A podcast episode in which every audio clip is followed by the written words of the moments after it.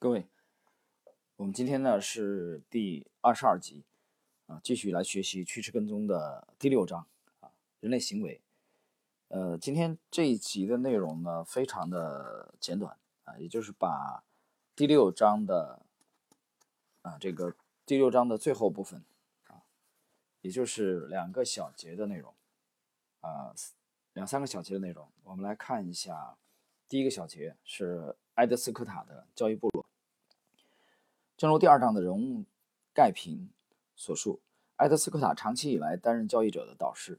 他天生喜欢传道授业解惑，渐渐发展出一个交易部落，一群交易者的全球网络。他们每月见面，攻克难关。交易部落是交易者的联合体，这些交易者追求卓越和个人成长，他们之间相互支持。埃德斯科塔的交易部落研究心理和情感问题。斯科塔认为这些问题对于成功交易和成功生活十分关键。关于斯科塔在交易方面的完美直觉，查尔斯·福克纳讲了一个故事。我想起埃德斯科塔和一群人分享的一段经历。他说，当别人都认为市场涨势已经到头时，他常常选择进场。我问他是如何做出这个决定的。他说。只要把图形挂到房间的墙上，如果曲线看起来还在上升，那么就会买入。当然，做这种交易需要一个人对市场行为有深刻的洞察力。呃，我这里必须讲两讲两句啊。这个埃德斯科塔非常有个性啊。第一个是做交易非常出色，我们之前回顾过，作为趋势跟踪交易者，他的。呃，这个管理的这个基金的这个业绩啊，非常的出色。这第一点，第二点呢，这个作者也讲了，他非常的喜欢传道授业解惑啊，组建了一个交易这个部落和交易者们在交流，全球的交易者交流。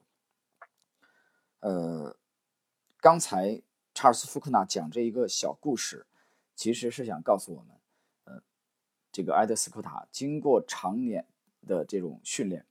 啊，他对图表的这种呃认知啊，已经到了出神入化的地步。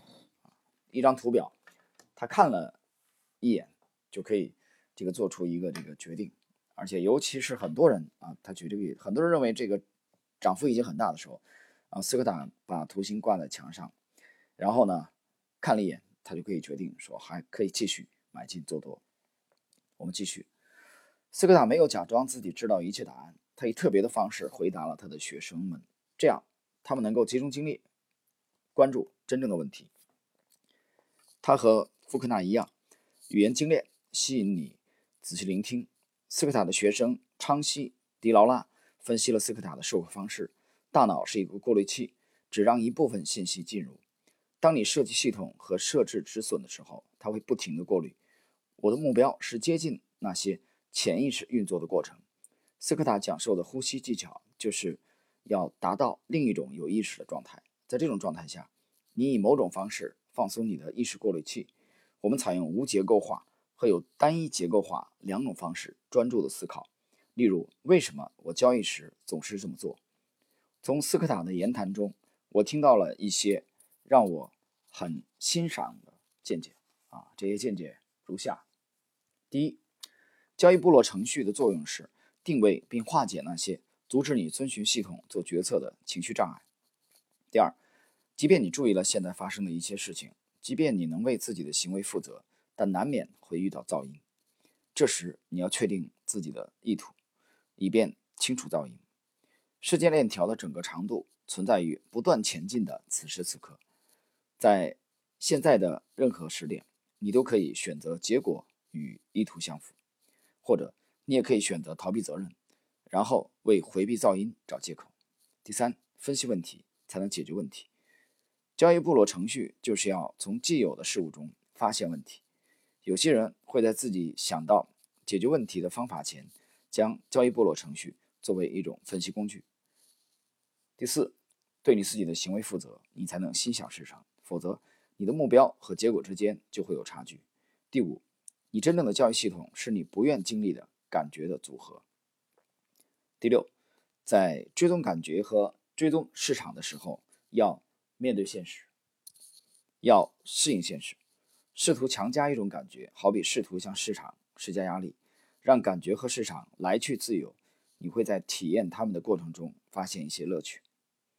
为什么像埃德斯科塔这样的成功交易者花费大量的时间去研究感觉层面的东西？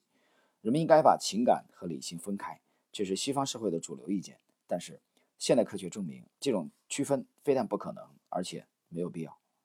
斯科塔早在三十年前就知道了科学的进步。好，我们进入这个今天的这个第二章，呃，第二节啊，第二小节。第二小节呢啊，我们略过那个好奇心啊，比学位重要啊。大家有兴趣的可以自己去读一下啊。本书的第六章人类行为的第一百六十八到一百六十九页的上半部分，我们直接进入今天的最后的一个小节啊。今天我们这期的时间会非常非常简短，也就是第六章的最后一个小节。呃，致力于成功，仅仅简单了解一下交易哲学和规则，并不会让人想要在交易中成功。人们必须有追求成功的习惯，才会使他获利。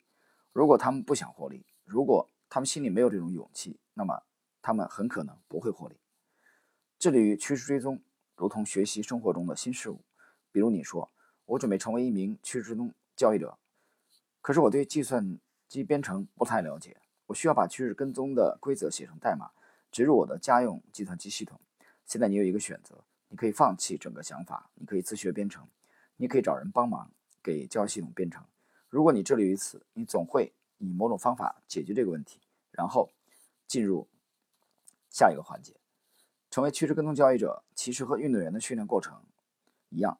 如果你想成为出色的棒球运动员，你会持续不断的努力，你不会放弃。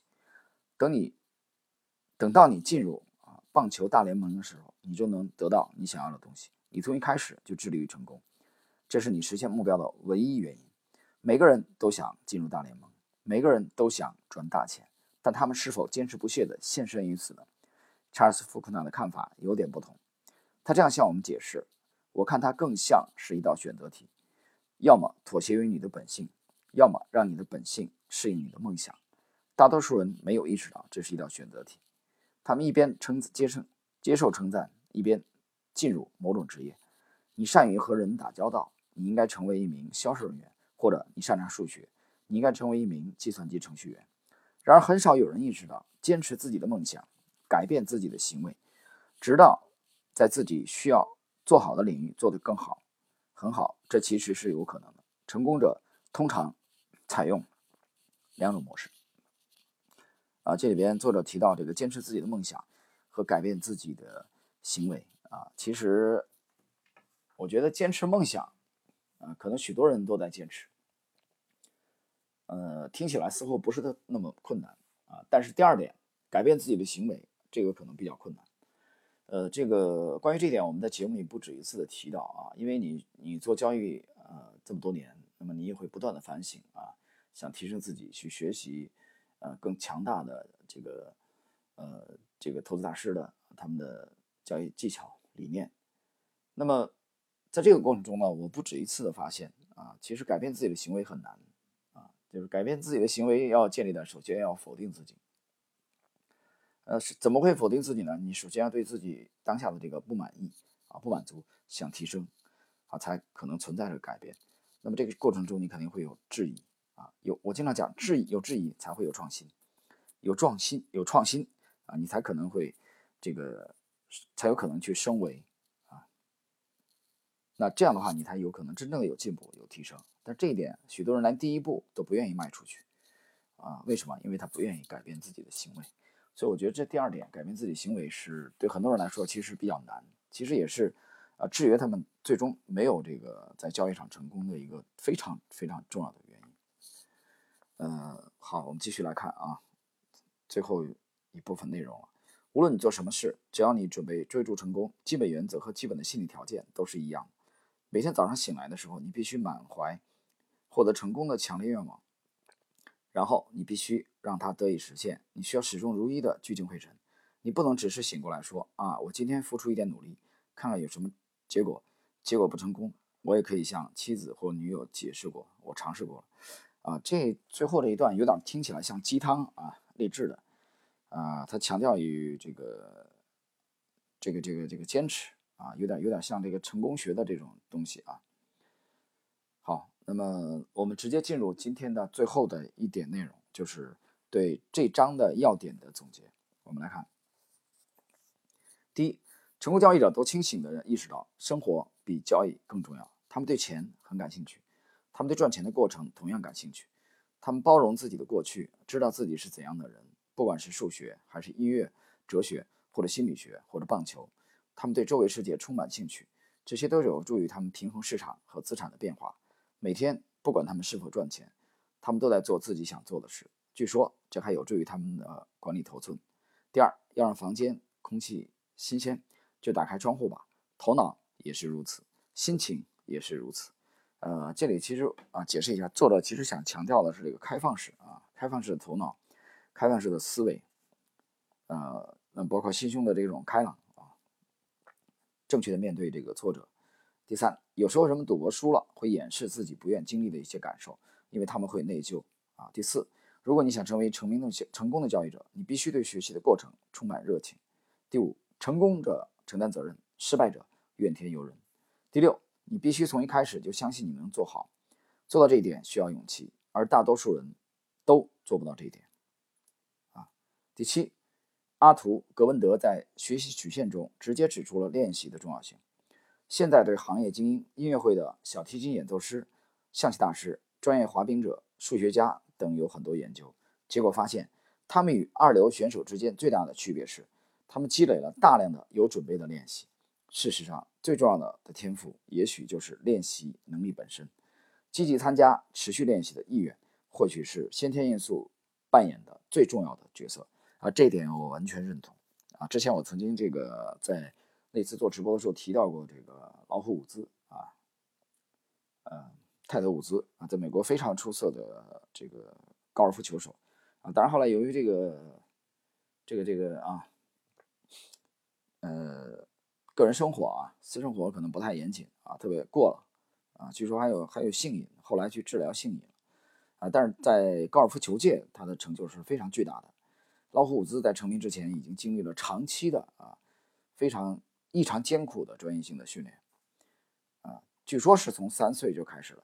他十八岁拿了全美的业余的第一个冠军，啊，开始这个出名，所以所谓的这个杰出啊，这冯仑不是讲过一句话，这些年很流行嘛？冯仑有本书就这个名字叫《伟大是熬出来的》，这个熬是煎熬的熬，啊，这个熬其实指的是坚持啊，坚守和这个坚韧，持续不断的努力。这个听起来像有点鸡汤啊，成功学的意味，包括这一章的后半部分，但是其实你去读这个。呃，投资大师的这些传记啊，研究他们的这个经历，其实都都难免啊会有这部分内容。因为一个脆弱的人啊，在交易遇到障碍的时候，就很容易放弃。那么，在这个放弃的过程中，许多人已经被淘汰了。好了，朋友们，今天这个第六章的啊最后呃的两个小节的内容，我们就学习到这里啊。再从下一集开始。啊，我们进入第七章的学习。第七章呢是制定这个决策啊。本书呢已经进入了最后的三分之一的部分啊。这个我们也会这个逐渐的接触到作者啊迈克尔卡沃尔总结的啊趋势跟踪的啊一些共性啊内容呢会越来越精彩。好了，我们今天的内容就到这里。